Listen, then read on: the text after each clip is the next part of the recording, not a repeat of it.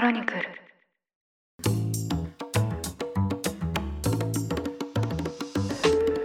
おはようございます。1月15日日曜日ニュースコネクトパーソナリティの野村貴文です。この番組では平日毎朝5分間で世界のメガトレンドがかかるニュースを解説しています。常日頃からお聞きいただきまして誠にありがとうございます。さて今日は日曜版として1週間に配信されたニュースを振り返っていきたいと思います。休日のともにリラックスした気持ちでお聞きいただければ嬉しいです。それでは早速お呼びします。経営競争基盤共同経営者の塩野誠さんです。今週もよろしくお願いします。はい、塩野です。今週もよろしくお願いいたします。はい、まあ、1月も第2週になりましたね。もうなんか、この前お正月だったと思ったらね、はい。だいぶもう過ぎちゃったなっていう感じで、あそろそろこう、なんか、本気出す準備するからみたいな。あれえ今年本気出す準備ですか？本気を出すのをいつぐらいに設定しようかなみたいそうですねな。はい。まあ、大体あの本気出そうと思っているといつの間にか春先になりいつの間にか夏になり1年が終わるっていうのもあったりしますよね。はい。本気出そうと思ってると大体花粉症になってますからね。確かにそうですね、はいそうするとちょっとこの時期が過ぎるまでやめとこうみたいな感じになってそうすると暑くなってきますよねそうすると暑くなってくるんで、ちょっと予定がね、伸びちゃいますね。確かに、はい最近そのめちゃめちゃ個人的な話なんですけどええ私のちょっとした変化としてはですね子連れでできることの幅をこう広げたいなと思ってましてええええええなるほどですね。はい。まだその子供が今2ヶ月でしてで、うんはいまあ、四六時中泣いちゃってたりとかですね抱っこしなきゃいけないような年頃なんですけど、はい。この前思い立ってオンラインの打ち合わせを子連れでやってみたんですよそれは、お子様どこにいらっしゃるんですか？私が抱っこ紐で抱えた状態ですね。なんかそういう銅像になれるんじゃない？ですか。どう。ぞなんですか？あの二宮金次郎的なやつですか？わかんないですけど。なんだけど、こう目の前にマイクがあるみたいな。マイクがあるっていう確かに。これは一体どういう人なんだろうって後世の人間は困ると思いますけど、ね、後世の人間がオンラインを子連れで出るまで仕事をした人みたいな。そうですね。あ涙ぐましいですね。涙涙ましいというか、そういうなんか先駆者みたい先駆者になるんですかね。な。先駆者になるみたいな。でもなんかその、やってみたらやってみたで、まあ、たまたまその時は子供の機嫌も良かったってこともあって、はい。結構抱っこ紐に入れた状態で割とこうオンラインで喋れるなっていう感触をつかめたんですよ。なるほど。え、そのお子さんははい。前にいらっしゃるんですか？後ろにいらっしゃるんで前です。あ、前にね。はい。それは喋り出しそうですね。そうですね。だから「あーうー」とか言われると声入っちゃうんですけど、あそうですよね。はい、えー。であとまあ微妙にこのズームの画角ではい。前に抱っこ紐を抱えてるんで、子供の頭ぐらいが映ってるっていうような状態ですね、なんか動いてるぞっていう。そうそうそうなんか動いてるぞなんでもちょっとまあ最初に相手の方には断らなきゃいけないんですけどただまあええなんかそれができたなっていうのと、あとうん。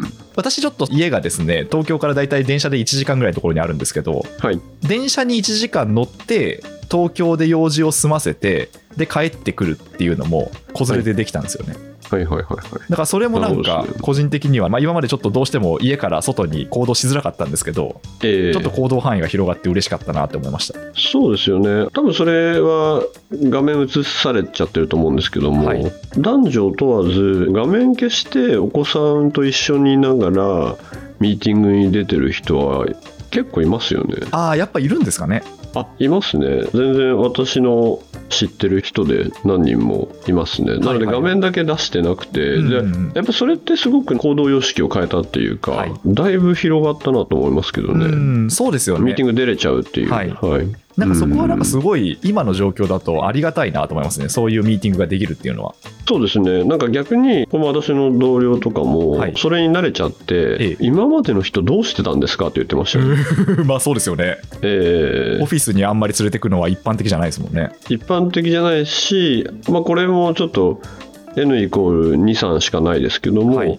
まあ、まさに野村さんと一緒のように、男性ではい。すごく育児を男女問わず、男性側が育児にしっかりコミットされている。はいはい。方でこんな大変なことをなんで今まで一人でやらせてたんだっていうのと、はい。あとこれやってたら今までの仕事のやり方じゃ仕事続けられないですよねっていうことをおっしゃってたんで、ええそれはすごくなんか広がったなっていうのと今はね20代とかの方って男女とも働き男女とも育児にコミットするって当たり前だと思ってるのではい。それにやっぱりたまたまこのリモート環境も、まあ、もちろんねリモートできない方々もたくさんいらっしゃいますけど、はい。っててじゃあ今までどうしてたのかってみんな思ったっていう、や本当にそうですよね。はい。私もあの塩野さんのそのお知り合いの方と結構感覚似ていて。あそうですか。いやはい。これは一人でやるタスクというのか分かんないですけど、一人でやる仕事じゃないなっていうのはすごい思いましたね。うん、それは今、そうですね、それでは野村さんが、そういうのやっぱりね、いろんなところで言っていただくと、はい、まあ、そりゃそうだよねってなるっていうか、そうですね。思いますね。あれ、街はどうですか？街に出られて。なんか、なんでしょうかね、ラッシュの時はやっぱりちょっと乗るの怖いなと思いますね。ああ、えっと、電車ですね。電車ですね電車のラッシュ。えうんうんうんえ、やっぱりちょっとその潰されちゃうんじゃないかっていう怖さがあって、はい。で、まあ、普通のお昼に移動するぐらいだったら、東京の電車でも乗れなくはないなっていう感覚と、あはいとですね、すごい感じたのは、地下鉄がすごい不便ですね。あ、それはアップダウンですか？アップダウンです、アップダウンでです、まさに。す。アップダウンですよね。はいうん。まあ、これはそのベビーカーであっても、まあ、はい私の場合はその抱っこ紐で、それこそお腹に抱えたまま移動するんですけど、なんかこう、エスカはいレーターもエレベーターのない駅っていっぱいあるじゃないですか。あ、そうですね。だから、バリアフリーできてないっていうか。あですです、そうです、そうです。ええ、わかります、わかります。でまあ、そうするとまあ結構その足腰に負荷がかかるというか、まあ、その米俵を持ってあの階段上がり下がりしてるようなもんじゃないですか。あそうですね、ええまさにね、そのアップダウンって、例えばなんかこう、怪我して初めてわかるとか、はいはいはい。ベビーカーで初めてわかるとか、はい普段歩いてると、まあ、普通にね、たかたか歩けちゃう人だと、うんそんなに気にしないですけども、いざアップダウン調査をすると、はい、すごいありますよね。あります、本当に。だから本当、立場が変わんないと見えてこないものってあるんだなって思いましたね。なるほど、重いですね。まあそうですね。うーん。まあ、なのでね、結構今、だから別のフィルターで世の中が見えてるというか、見えるようにちょっとずつなってきたのかなっていうのはありまして、そうですね、はいよく学生の方とかに、高齢の方はがいはいはい。どういう世界に生きてるかっていうので、うん、目にフィルターっていうか、はい目を覆ってで重し持って、はい。みたいに歩くとうんうん。やべえやべえってみんな思うっていうそうですよね。なんかあれですよね、うん。サングラスみたいなのかけて、重りつけて歩くと、重りつけて全然わかんないみたいな、ありますよね。そうそうそうそう。うん、だそうすると、まあ、確かにこの人たちは、まあ、高齢の方は、はい。このスピードでしかうん。歩けないし、ぶつかりそうになった時に避けるのも無理だし、うん、って思うみたいな。そうですね。うん。だそういう意味では広く人の靴に足を入れないとわからない問題はっていう、いはいはい。うん本当にそうですねありますよね。はいうんまあなんで、そうするとみんなそういうのやったらいいんですかね。そうですね。なんかまあ、ひょっとしたらその重りをつけて歩く経験とかは、ちょっとすると、ええまあいろんな立場の人に思いやられるかもしれないですね。そうですね。なんかね、やっぱハンデのある方とかがね、ちょっとどこに歩いてっていいか分からなくなって止まっちゃってる時とかって、はいよく地下鉄とかであるじゃないですか。うん、ありますあります。うん。だあれもね、なかなか理解しにくいとこもあろうと思いますし、うん私ね、本で、なんだっけな、目の見えない人がどう世界を見てるかみたいな、そういう題名の本があるんですけども、はいはいはいすごく面白くてですへね、まあ、いろんなことが載ってるんですけども、あなるほどと確かに思ったのは、はいまさにおっしゃるね、アップダウンだったんですよ。ああ、そうなんですね。あそれ何かっていうと、はい実は目が見えない方の方が高低差で見てるんですね。高低差。ほうほうほう。あだからその人にもしある種の絵を描かせたら、はい。我々が平面に描いちゃうところを完全に高低差で描いてくれるんですよ、へえ、興味深いですね。えーだから高低差をかなり意識してはいはい。生きているっていう,、っていう感じですね高低差を意識して生きてる、はいはいはい。えーだからそれってやっぱり自分たちが自分というか普通にあんまりじゃあ目が見えてる方だったら普通に歩けちゃうんで、はい。ここが高いから気をつけようとか低くなってるから気をつけようっていうのはあまり気にしないでやってるはずなんですけども、うんそうですね。ええ一方でそういう方だとつまずいちゃうんで、はい。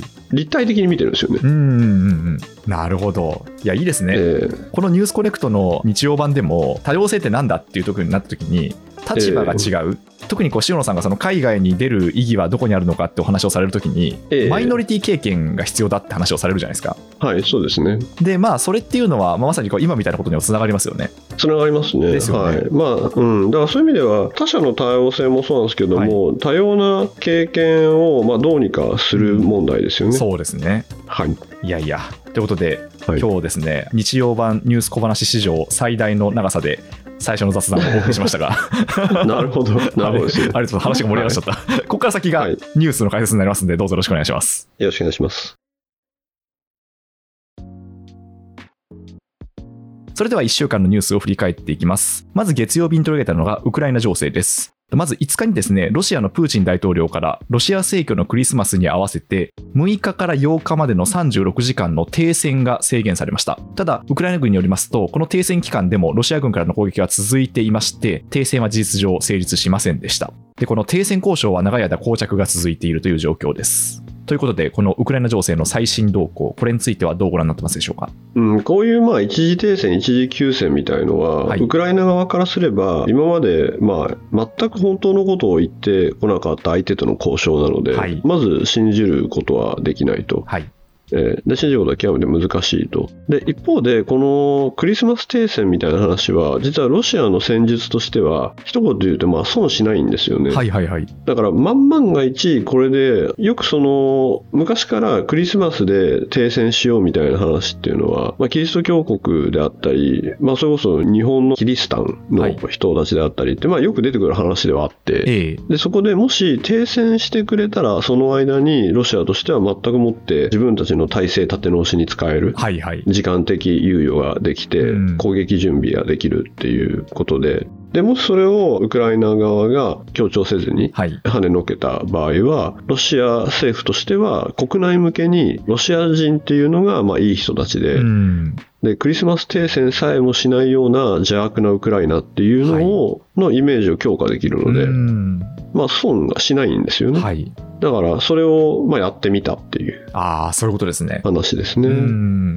そっか。うんだからまあ、いずれにせよ、どっちに転んだとしても、いいように使えるロジック。そうですね。はい。ロシア側としてはいいように使えると。はい。で、今回そのクリスマス、まあ、いわゆるロシア正教会側のクリスマスはい。ということで、1月7日にクリスマスをロシア側は祝ってきたんですよっていうのを使ったと思うんですけども、はいうん実はここはちょっとそこまでの経緯がありまして、はいちょっとそれも去年のクリスマス、いわゆる我々の知ってる12月25日に、はいはい多分少しニュースになったと思うんですけども、もともとロシアではなくてウクライナ正教会っていうのは、ロシア正教会の影響下にあって、うん同じように1月7日に祝ってきた歴史っていうのはやっぱあるんですよね。はいはい。すごくちゃんとした意味では。ええ。えー商業化しちゃったクリスマスではなくてう。んで、それを思い起こせば、クリミアの時とか、ああいうので、やっぱり嫌になっちゃって、はい。攻撃されちゃったんで嫌になっちゃって、で、少しずつロシア正教会離れをウクライナ正教会はしていったっていう経緯があってうん、はいはいはい。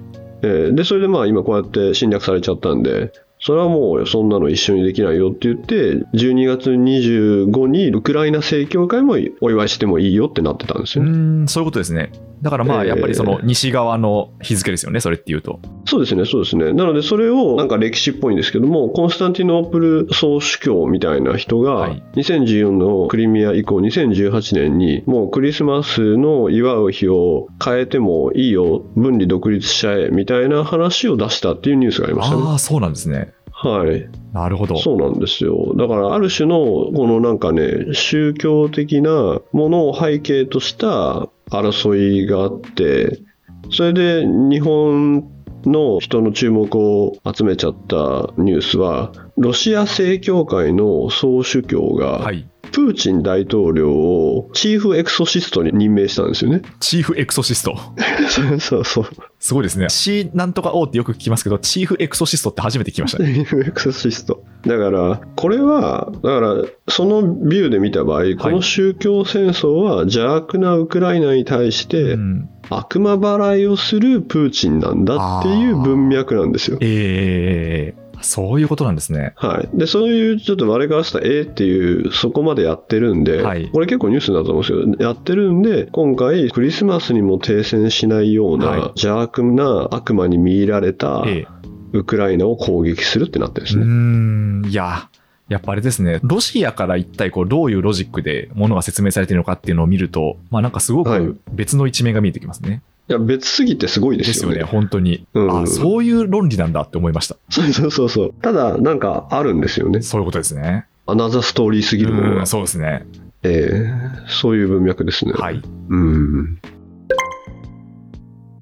それでは火曜日です。火曜日に取り上げたのはブラジルです。ブラジル前大統領ボルソナロ氏の支持者が8日にですね、5000人暴徒化しまして、大統領府や議会、最高裁判所などを襲撃しました。で、この騒動によって少なくとも400人が逮捕されたということです。で、このブラジルはですね、このニュース小話でもやったんですけど、昨年10月に大統領選挙が行われまして、左派のルラ氏が右派のボルソナロ氏に僅差で勝利して大統領に就任しました。ただまあこの選挙結果に対して不正なんだ、不正が起きているというふうにボルソナロ氏自身が持論を展開していまして、まあ、支持者の間では選挙結果を否定する動きが出ています。はい、ということで前大統領の支持者の暴徒化、これについてはどうご覧になってますでしょうか？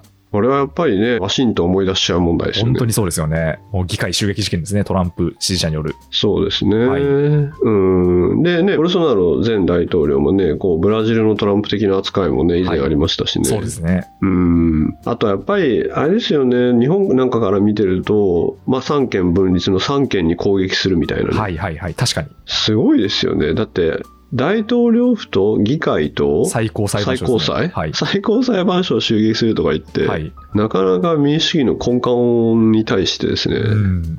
テロ行為をやっちゃうっていうですね。そういうことですよね。うん。やっぱりこの背景に、あれなんですよね。よく虚偽情報、はい。 disinformation、特に民主主義というものが信じられないんだっていう、はい。別の何かを信じろじゃなくて、その体制が信じられないんだっていう雰囲気。うん。で、特にその選挙に不正があったんじゃないかっていう雰囲気っはい。ていうものが、やっぱりものすごく民主主義の脆弱性になってて、うん。だって選挙信じられなくなっちゃったら、すべての前提がなくなっちゃうんで、そうですよね。えーでそうすると、じゃあ選挙がない世界観がいいのかって言ったら、それはね、先制的権威主義国家なんで、はい。うん、なのでやっぱり選挙が嘘なんじゃないか、落選を認めないっていう雰囲気の、あまあ、強烈ですよね、ちょっと、害悪が。そうですよね。うん、なんかまあ、とりあえず、やっぱ選挙を認めないって、本当こう一線を越えちゃってる感じがしますもんね。一線超えてますね。で、なおかつ、まあ、今回は軍が、ブラジル軍はいがそちらのクーデター側というか、ボルソナロ前大統領側はい。の、まあ、まあ、極右とも言われてますけども、側につかずに、はい。彼らをちゃんと取り締まったらんでよかったんですけども、万万が一、選挙は嘘だ、この選挙は盗まれたって言って、軍という暴力装置が、はい。そっち側についたら、もう本当世界変わっちゃいますから、そうですね。それはクーデターですよ。ですよね。まあ、それこそミャンマーなんかではそういったことが起きてますけど。あーそうですね、はい。まさに、はい、それが今のね、ミャンマーの今の状況につながってますし、やっぱりね、これは選挙を信じない雰囲気問題ですよね。はいはいはい。やっぱりこう選挙を信じないっていうのが、まあ、どれほどの影響を持ってるかってことですよね。そうですね。で、それをね、民主主義の鏡ですって言ってた米国がはい先例を作っちゃったんで、うん。先例を作ったがゆえに、もう米国は病人であるっていうのは、はまあなかなか消せないですよね。そうですね。なので、本件に関しては、はいもう各国首脳、まあ、バイデン大統領含めですね、はいみんなあの非難してて、これちょっと確認したいですけど、なんかプーチン大統領さえ非難してんじゃなかったでしたっあけ、なるほどなるほど。すごいですね。ええそこの一点においては、アメリカ側とロシア側のスタンスが共通したわけですね。あ一応は世界各国かはら、これはないだろうってええいう、ええええうん、話で、やっぱりなんか武力っていうか、攻撃しちゃってね、映像とか見ると、本当、物壊しちゃってますかはいらね。はいはい。うん、だ暴力的に対戦にチャレンジするっていうのはないですよねっていうのは各国首脳が言っていて、うん。うん、だまあそれは良かったと思うんですけれども、はい。これはまあ極極左のまさに極極左左と右の分断であったり、例えばブラジルにおいてはアマゾンの環境問題をどれくらい重視するか問題であったりう、ん。そこもすごい絡み合っちゃってるんで、はいただその出てきたアウトプットが物理的な三権への攻撃っていうのは、まあ国のブランドを落としますよね。そうですね。うん、確かに。まあ、なんか本当にさっきのその軍の話もそうなんですけど、ええまあ、これでその軍が反体制側というか、暴動を起こした側についてしまうと、まあ、これはもう民主主義国家じゃなくなっちゃいますからね。そうなんですよ。そうなんですよ。だから危ないところなんですよね。ですよね。うん、危ないとこですよ。なんかブラジルっえて、え15年ぐらい前は結構ブラジルに投資してる人日本人でも多かったような記憶があるんですけど、あ今もありますよすよねあの良いスタートアップ野心的で賢い人いっぱいいますし、ははいいだからすごくまさにおっしゃるとり私はそこはああもったいないなっていうのが印象ですね、そういうことですね。えーやっぱりそんな素晴らしい人たちがいるのにカントリーリスクではい。既存しちゃうとなかなかねお金が流れなくなっちゃうんで、うん。あとはまあ出国しますよね。そうですね。確かに。うん。別のビジネスがしやすい国に出ていっちゃいますね。そうですね。はい。はい。続いて水曜日です。水曜日に取り上げたのが、アメリカゴールドマン・サックスの人員削減です。ブルームバーグが9日に報じたところによりますと、ゴールドマン・サックスが人員削減に踏み切るということで、この削減規模は昨年9月時点の従業員数4万9000人の7%に相当。で、これはですね、リストラ規模としては過去最大級になる可能性があります。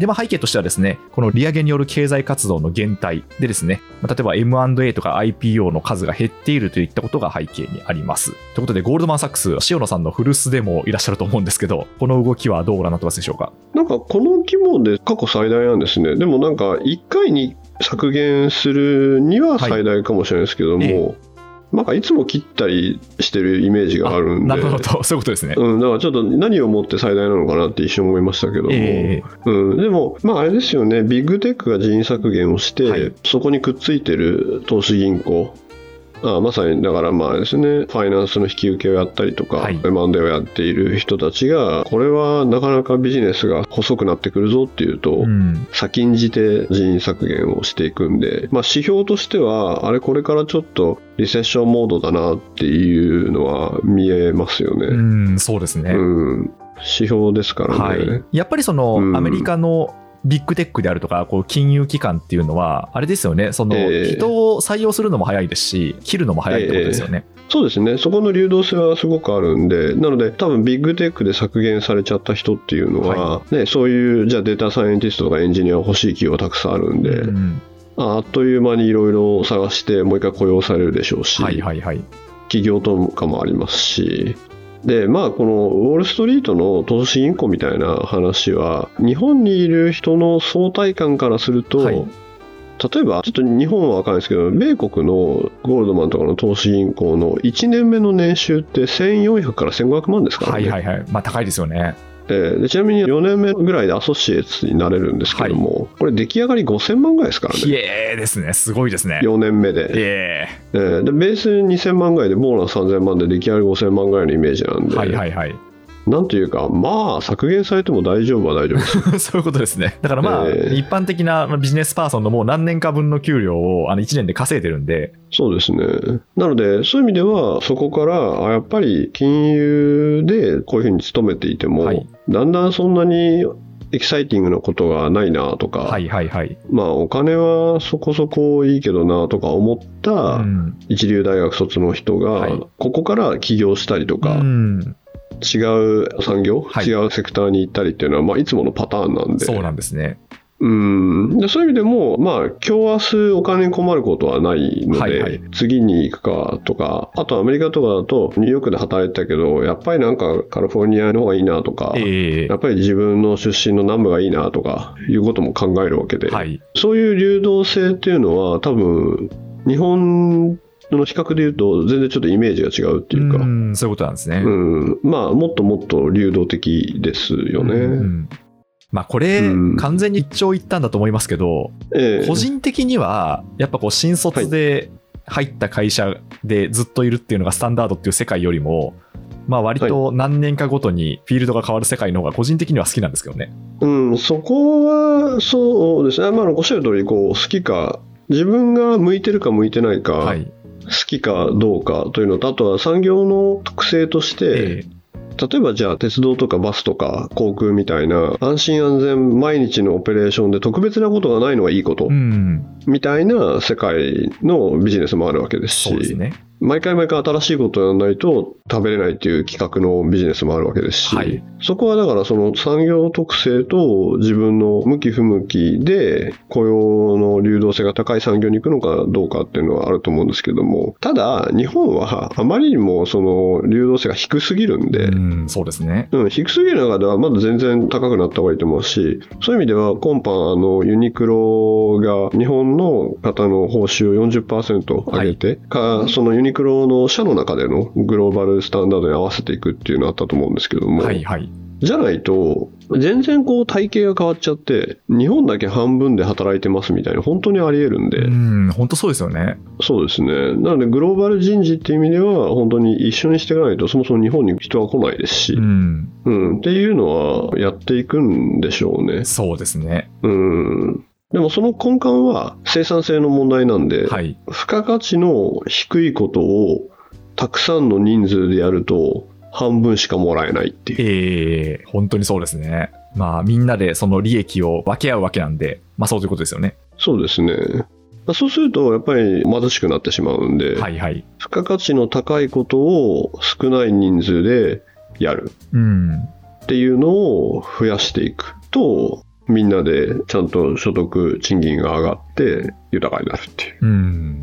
そうですね。いやいや、もう本当にこの日本のあの労働と給料の問題はもうここでもうまた議論したいなと思いますけど、まあ非常に重要な問題ですよね。そうですね。あとやっぱりなんかすごい開いちゃったなって感じしますよね。しますね、本当に。なんかいつの間にか、まあだからその海外出稼ぎみたいな話も昔ありましたけど、ええええええまあ、いつの間にかそうですよね。給料の安い国ですもんなっちゃいましたよねなっちゃいましたもんね。そうですね。うん。一方でね、本当に海外出稼ぎっていうのも、いろんな産業あると思うんですけども、本当に腕に覚えがある人っていうのは、はい例えば先ほどの M&A やってる人でも、日本食の料理人の方でも、同じように海外に行って2倍、3倍もらえるんで、うん。まあ、ちょっと考えちゃいますよね。考えちゃいますよね。うん、そうですよね。いやいや。はい。続いて木曜日です。木曜日に取り上げたのはフランスです。フランスがですね、今週に年金改革案を発表しまして、年金の受給開始年齢を現状の62歳から2030年までに64歳に引き上げる方針を発表しました。で、もともとですね、マクロン大統領が就任した2017年に、この年金改革を公約の一つに掲げていまして、まあ、背景としては、フランスの年金制度はこう非常に複雑だと。公務員の特別制度やですね、職業別の制度がたくさんあって、42種類も存在していると。で、それをですね。一本化を目指すとともに、まあ、少子高齢化を背景にした受給年齢の引き上げがもともと検討されていたということです。はい。なるほど。あれですね、岸田さんが会ってましたよね。そうですね、会談してましたねマクロン。さんにね、日仏首脳会談の体で会って、G7 への強い決意とか出てましたよね。はいはい、出てましたね。今ちょうどあれですもんね、ヨーロッパを歴訪してますからね。そうですよね、はい出てますもんね。えーでも私、ちょっとフランスの年金制度って全然知らないんですけども、そんなに種類があるんですね。うーん、そうですよね。うーん、なるほど。今回、年齢引き上げになるじゃないですか。ええで、そうすると当然その抗議行動起きるじゃないですか。はい、やめろっていう話になるんですけど。やめろってなりますね。はいまあ、一応その担当大臣のロジックとしては、そうであっても、フランスの年金制度は世界で最も寛大な制度の一つっていうのがロジックみたいで、うんうんうんうん。まあ、ドイツはすでに今65歳で、2029年までに67歳まで段階的に引き上げられ、で、イギリスも現在66歳なんですけど、2028年には67歳、で、2046年までには68歳に引き上げられる案が議論されているということですね。なるほどですね。はいなんか、どれくらいなのかなっていうところの支給金額はい。が大体なんか最低で月額1200ユーロだから日本円にして16万7万はいはいはい。ぐらいらしいですね。うん。うん。まあ、どう捉えるかですけど、そんなに大きい額ではないですかね。いや、そうですね。物価考えると全然大きくないですね。そうですよ。ね。ええと思いますね。で、あとやっぱり我々の中でいつも注目してるはい。ルペン氏がですね、フランス国民連合のルペン氏、極右ですけれども、あの人がまあ激起こしてましたよね、やっぱりね、ちゃまあ、んと。そうですよね。うん。まあ、現職がまあそういうふうにやろうとすると、まあ、当然そのカウンターパートとなる方々は、まあ、そこをついてきますよね。うん、もう絶対止めてやるから期待してくれみたいなご発言されてましたよ。ああ、すごいですね。勇ましいですね、やっぱり。やっぱりそうなると、はいでもこれって結構感情的にはルペン氏が相当煽ることが可能と思うので、はいはいはい。結構やっぱりその分断と政権への打撃はあるんじゃないですか。そうですよね。うーん。負担増ってまあそうですよね。本当に。それによって当然割を食う人たちっていうのが現実現れるわけなんで。そうですね、はいおそらくそのマクロン政権自体は中道右派とかルペン氏じゃない人たちに協力を仰ぐと思うんですけれども、はいといってもやっぱりいわゆるロジックではこうだけど感情的には不人気政策うんうん。というものを今エネルギー価格とかが上がっていてあとそれこそウクライナの支援とかあと、マクロン氏のプーチンの話し合いっていつまでやるんだみたいな、こうはい、そうですね。そういう雰囲気の中ではいこれをやると、結構弱含むんじゃないですかうーね。ん、そうですね。うーん。まあ、あとなんかもう一個思ったのは、やっぱりこの年金の受給年齢をいつにするかって問題って、やっぱもう先進国はどこも抱えてんだなと思いましたね。いや、そうですよ。だって、高齢者人口がね、増え続けたわけなので、うんで日本ですと、まあ、厚生年金で14万ちょい。はい。で国民年金で5万ちょっとみたいな金額感だと思うんですけども、今、どちらかというとですよね、企業で定年しちゃって、はい。そこから年金までのギャップをどうするか問題でやってたと思うんですけども、はい。はい。今だって企業の一般的な定年が大体多分企業定年を60歳に設定してるのがほぼほぼ？はい。なんでそこら辺でちょっとみんな困っちゃうっていう、んうんうんでなので高齢者雇用安定法で再雇用とか入れてますけども、はい。これでもらえるのかなもらえないのかなとかそこの勤めることはできなくなってからもらえるまでのギャップとかよく言われる、まあ、そこから亡くなるまでにいくらいいのかなとかっていうのはもう最大関心事ですよね。そうですよね。うん、いやー、なんかそこは、まあ、わ私は現役世代なんで、そこであまりにもそのお金が流れていってしまうと、結構困ることにもなるんですけど、まあ、ただ一方でこう、ええはしごを外された感のある人たちもやっぱり出てくるわけですもんね。そうですね。あとはまあ再雇用も一旦こう辞めて、はい違う人事体系で雇い直されるというか、はい。いうイメージなんで、その時にだから本当にスキルセット問題がめちゃくちゃ出ちゃってますよね。そうですよね。うん。手に職というか、プレイヤーとしてその機能するタイプの、まあ、そういうその職業を歩んできた人と、そうじゃない人の差っていうのはやっぱ出ちゃいますよね。そうですね。うん。どうなんですかね。あんまり企業が面倒を見るとかで会がなくないですか？個人問題じゃないですかね。はいはいはい。まあまあそうですよね。でもそれ本当思いますよ。なんか、ええもともとその日本って、日本社会としてあの企業が割とこう社会保障になっていたじゃないですか。そうですね。はい。で、まあそれがもう結構しんどいなっていうのは思いますよね。そうですね。企業側がしんどいっていうのを言っちゃいましたからね。はいはいはい。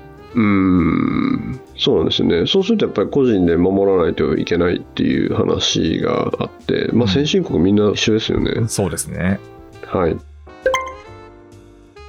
続いて金曜日です。金曜日に取り上げたのは暗号資産取引所の FTX です。えっ、と、先日経営破綻を発表した FTX なんですけど、11日にずさんな管理で散逸していた現金や暗号資産をおよそですね、50億ドル、日本円で6630億円の資産を回収したと発表しました。今後もですね、事業子会社の売却などですね、まあ、保有資産からですね、顧客に弁済する方針を発表しています。ただ今回の経営破綻で失われた顧客の資金は80億ドル以上と言われていまして、まあ、その全額を回収するのは不可能なのではないかという見方が出ています。はい。ということで、この FTX の破綻、まあ、これもですね、ちょっと前からこう暗号資産マーケットをかなり揺らがせてますけど、どうでしょうかね。いわゆるそういう資産運用会社で、はい米国であろうが日本であろうが、まあ、日本だったら金商法、金融商品取引法の元において、はい。まあ、めちゃくちゃガチガチに顧客の資産の保全と、はい。例えば会社の資金と顧客の資産の分別管理とかっていうのは、まあ、日本だと金融庁であったりとかが、まあ、非常に厳しくやってるんですよね。はいで米国も同様なんですけどもそれがことこう暗号資産とかになった時にだいぶあ適当にできたんだなっていう印象がありますというのと、あと、ここでもね、以前お話しさせていただいたように、まあ、スキームとしては、自分が通貨っぽいものをはい。発行して、で、それでドルを借りるっていうはいですね。。そうですよね。前ここで話しましたよね。あの野村コインを発行して、それで円を借りるみたいな。そうそうそう。なんか、ほぼ中央銀行のような そうですね。ことをやってたんで、はいそれを信じたっていうとこですもんね。うん、そうですね。うんでこの手の問題って私の場合は、まあ、常に原資産は何かっていう問いだと思ってるんで、はいはい。今このみんなが価値があると思ってるもののをバックアップしてるもうん。のは何かっていうので、まあ、例えばだからこのお金の後ろにはちゃんと土地があるとか、うんうんうん。金本位制だったら金があるとか、はい。またまた法定通貨だったらまあ国うん。があるとで国だったら経済力軍事力等々等々で一応なんかそういう背景があると。で、またはあれですね、この何らかのこれに価値があるんですよっていうものの後ろには事業のキャッシュフローがある。はいはい。まあ、それは皆さん買ってる株ですよね。うんみたいな話になると思うんですけども、そこが何かがわからないものをやらないっていうはいはいはい。感じはしますけどね。ええうん。まあ、そうするとあれですよね、多分その FTX が発行するトークンっていうのは、まあ、やっぱりこうそこが何かわからないものだったってことなんですかね。わからないですよね。うんわからなくて、人々が欲しがるという需給だけでできている。はいはいはい。だから欲しがるっていうのは、うん、それをだから分かるものとして、それをちゃんと守るものとして捉えるかどうかが感覚なんですかね。うん、そういうことです、ね。みんなが欲しがってるからいいはずみたいな。はいはいはい。まあそうですね。確かに、まあその裏付けとなるものは何かっていうところに、やっぱこう常に目を向けなきゃいけないですね。そうですよね。すべての金融の基本がそこですね。そうですね。ええ裏付けは何かですね。で、はいうん裏付けが動く。価格が変動するであったりとかを見て、でも、まあ、いつもその暗号資産系で思うのは、結局、投機的な暗号資産にお金をを入れた場合に、何で利益確定してるかっていうと、法定通貨じゃないですか。そうですね。はい。法定通貨と変えることによって利益確定ですよね。そう。だからそれがおかしいなと思って。はいはいはい。えーだからドルとか円に変えたら利益確定はい。儲かったよっていうのは、いや、法定通貨信じてないんじゃないのみたいな。確かにそうですね。確かにそうですね。法定通貨信じてないんですけど、法定通貨が得られてよかったっていうことになってよますよね。かったっておかしいよねっていうところですかね。うん。確かに。うんそうそう。だから本件もね、だから発行して法定通貨と変えちゃってる、はいドルと変えちゃってるっていうんで、いやいや、ドル信じてないんじゃないの？みたいな。確かに。そのままね、ビットコインのまま返せばいいみたいな ことなんいいじゃ。ないっていう、はいそうそうそう、そうそうなんですよね。うん、だとするとやっぱり今度は貨幣の機能としての交換可能とか、はい。価値保存できるとか問題になっちゃうんで、うんだからあれですよね、コンビニで使えればいいんですよね。そうですね。それで物が買えるようになればいいですよね。そうですよね。ただそれはやっぱり実現してないですよね。うん。まあ、やっぱりその値段の動きが激しすぎて、決済ごとになんかこう、利益なのか損失なのか出ちゃうみたいな世界ですもんね、今。そうですね。でも一方でね、日本にあるあまたあるなんとかポイントはね、はい。ほぼもう現金になっちゃって、ちょっと面白いですよね。そうですね。先にそっちがってことですね。はい。はい。